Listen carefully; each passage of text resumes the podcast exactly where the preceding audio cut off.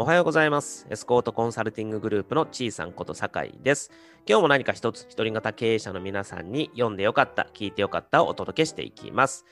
今日のタイトルは、私はこれで銀行残高2.7倍になりましたということでお届けしています。えっと、まあ、と言いつつね、この私はこれでなんとかかんとかっていうフレーズ自体がね、もうかなり古い CM のところから持ってきてるんで、もうわかんない人がたくさんいるのかなとは思うんですけども、まあ、あの、わかる人にはわかるだろうというフレーズですね。それはさておきなんですけど、今日の話は僕の話です。結構、結構と言ってもね、まあ、数字をちょっと言ってるだけなんであれなんですが、生々しいお金の話ですね。あの僕自身の口座の話です。銀行残高のお話です。まあタイトルで書いちゃってるんですけど、うんと、この1年半でですね、僕の銀行口座の残高が2.7倍になってますっていうお話なんですね。すいません、なんかやらしい話でと言いつつ別にやらお金の話をやらしいと思ってないんですけど、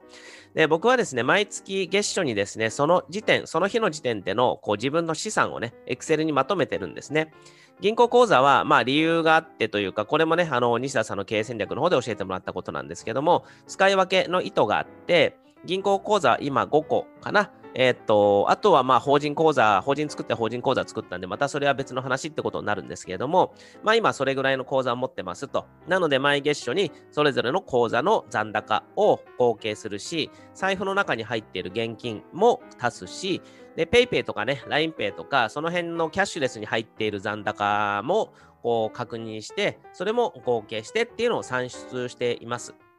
で、それを毎月やってるんですけど、このね、今日のメルマガを書くにあたって、改めて確認してみたところ、2019年7月から2020年12月、これ今撮ってる今日の話ですね。2020年12月の1年半で、銀行のね、口座の残高が2.7倍になってましたっていうお話ですね。ちなみにこれを計算に入れるとちょっとややこしくなっちゃうので入れなかったんですけど、イデコとかもね、やってるので、その分を入れたら3.3倍になってるって感じですね。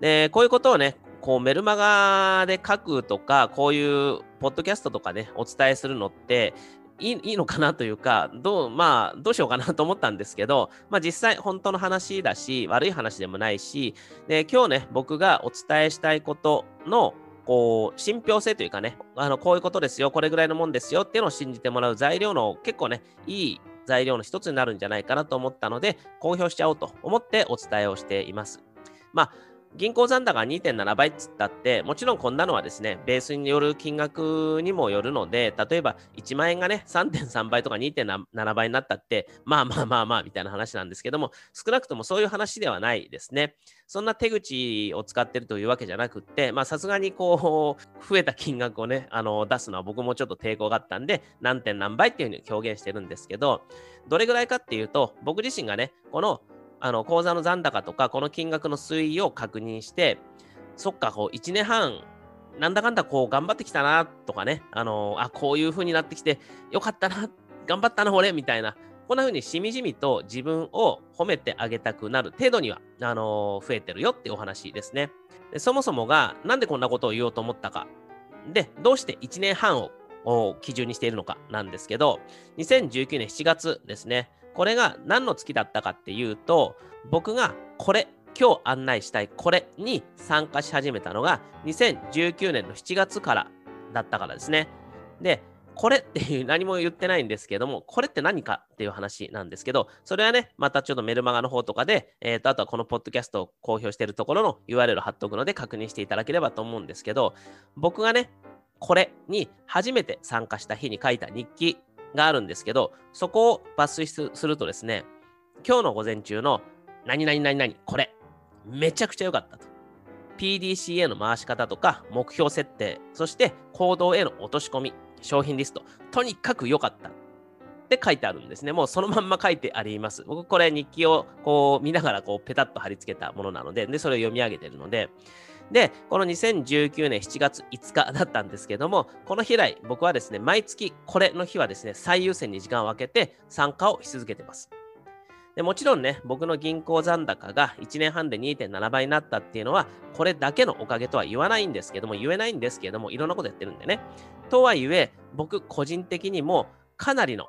いい影響を与えてもらってることはもう確実です。少なくとも僕の中ではもう絶対ですね。なので、これ聞いてる皆さんにもですね、もう本当に本当に自信を持ってですね、強く強くこれへの参加をね、お勧めしたいんですよ。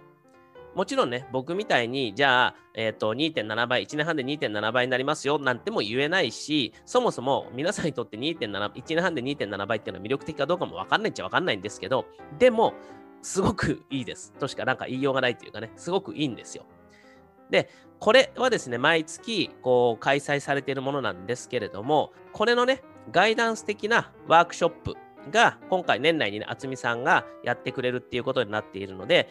これにまだ参加してない方はね、まずはそのガイダンス的なワークショップに参加していただければと思います。日にちの方はそのガイダンス的ワークショップのリンクを貼っておくので、そちらの方から確認していただければと思いますけど、あの年内あと2回ですね、これ開催予定なんですが、本当の本当にこう参加されることをお勧めします。そして、このガイダンスに出てどういうものかっていうのを分かっていただいたら、1月8日ですね、あの年明けの1月8日金曜日の午前中、10時半から12時なんですけど、その日に、このいわゆる本番のこれが開催されるので、1月8日の午前中も開けて参加していただけるといいのかなと思います。結構今日はね、これ、これっつってもったいぶったお話し方をしたんですけれども、まあ、それぐらいにね、なんとか興味を持ってほしいなと思ってるっていうことです。本当におすすめです。ぜひ参加してみてください。それでは。